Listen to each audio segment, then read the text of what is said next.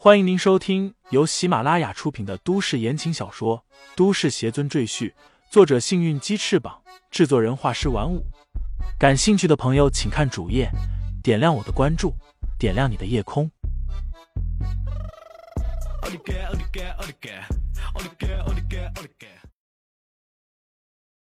第一百六十六章，我成全你一下。听姚长胜说，那位高人法术高强。会使用一把很厉害的飞剑，好像也姓李。莫非李承前便是那位高人？谭兵眼里流露出惊喜的神色，心里暗想：如果他真是高人，那我和我儿子今天就不会有事情。李承前护着谭兵母子杀到楼下，几乎杀光了所有入侵的黑衣人。楼外，姚长生也带着人马匆匆赶到。和守在外面的黑衣人展开了激烈的枪战，李承前和姚长胜里应外合，很快将剩余的黑衣人杀了个干净。姚长胜本打算抓几个活口问出背后的主使者，结果那些负伤无法逃走的黑衣人纷纷吞下了氰化钾中毒而死，根本不给姚长胜审问的机会。李大师，又见到您了。正在指挥手下打扫战场的姚长胜，看见谭兵身边的李承前，顿时激动起来，大步走过来，恭恭敬敬的行了军礼，道：“上次您不辞而别，我们家主还特意去寻找您的下落，想当面和您道谢。”姚长胜看了看谭兵和他儿子，见安然无恙，又感激的说道：“这是李大师第二次救我们家主的亲人了。”姚某实在是感激不尽。谭兵也微笑着对李承前说道：“原来您真的是李大师，我刚才看您使用飞剑就觉得应该是您，谢谢您救了我和孩子。”他搂着儿子对李承前鞠躬道：“小宝，快跟李大师说谢谢。”秦小宝跟着母亲一起向李承前施礼，李承前微笑着扶起他们。秦小宝还对李承前那把飞剑感到好奇。忍不住问道：“你的剑为什么会飞呀？”姚长胜道：“小少爷，李大师是仙人啊，他会法术的。”秦小宝哦了一声，道：“你叔叔是仙人，可以带我在天上飞吗？”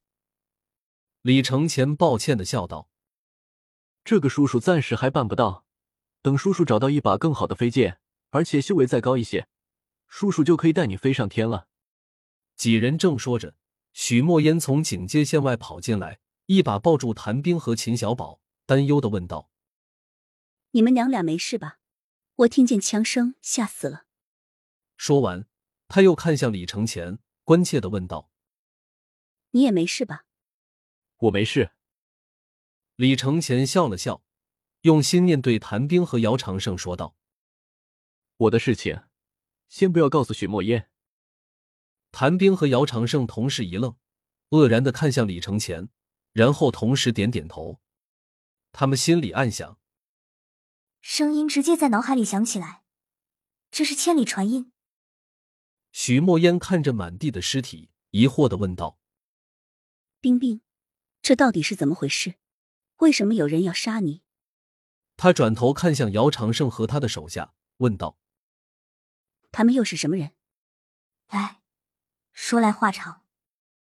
谭兵叹口气，拉着许墨烟的手说道：“咱们先找个安全的地方再说。”谭兵住宅楼里的炸药已经被姚长胜安排的拆弹专家一一拆除，但为了安全起见，众人没有回到谭兵的家里，而是转移到了当地一家酒店内。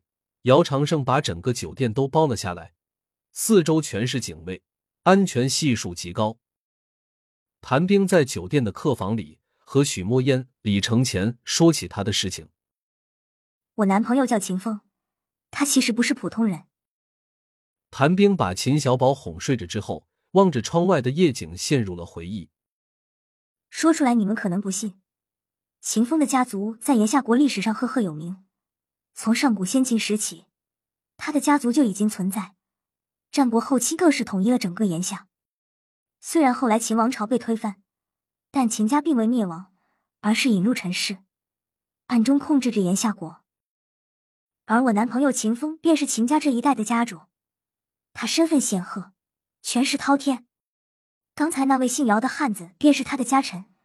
说句毫不夸张的话，秦风一句话，甚至可以让炎夏发生翻天覆地的巨变。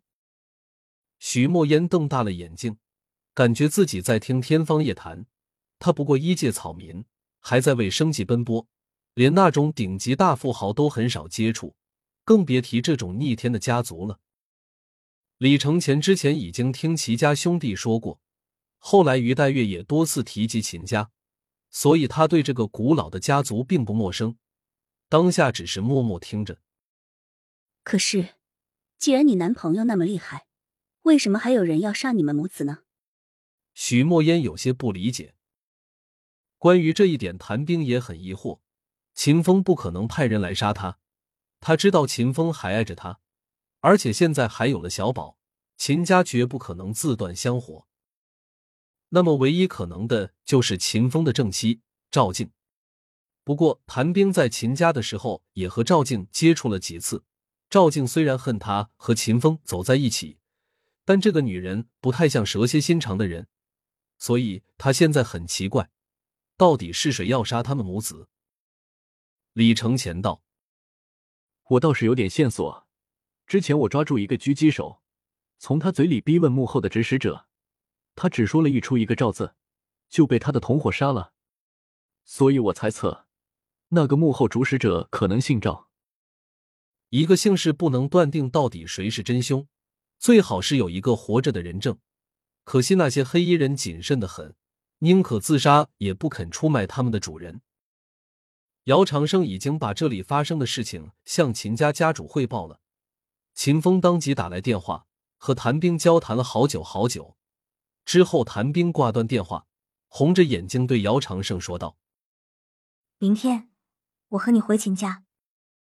谭兵考虑了很多，尽管他真心不想回秦家去，但考虑到孩子的安全，他知道现在不是自己任性的时候，于是决定接受秦风的道歉，和姚长生一起返回秦家去。太好了！姚长胜大喜过望，这位姑奶奶终于肯回家了，他也不用成天跟在他身边保护她了。默默。我们可能会有好长一段时间不能见面了。谭兵拉着许墨烟的手，有些不舍的说道：“秦家不像其他地方，不允许外人随意进出。说白了，就跟古代的皇宫一样。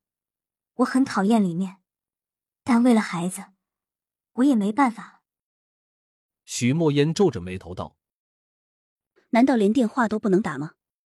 电话和微信应该还是可以。”听见许墨烟这么说，谭兵的心情才算好了一些。他还是更喜欢这座海边小城，但现在形势不由人，他不得不离开这里。第二天一早，一架直升机落在了酒店的天台上，姚长生带着谭兵母子坐上飞机，在许墨烟和李承前的注视下缓缓飞走。听众朋友们，本集已播讲完毕。欢迎订阅专辑，投喂月票支持我。你的微醺夜晚，有我的下集陪伴。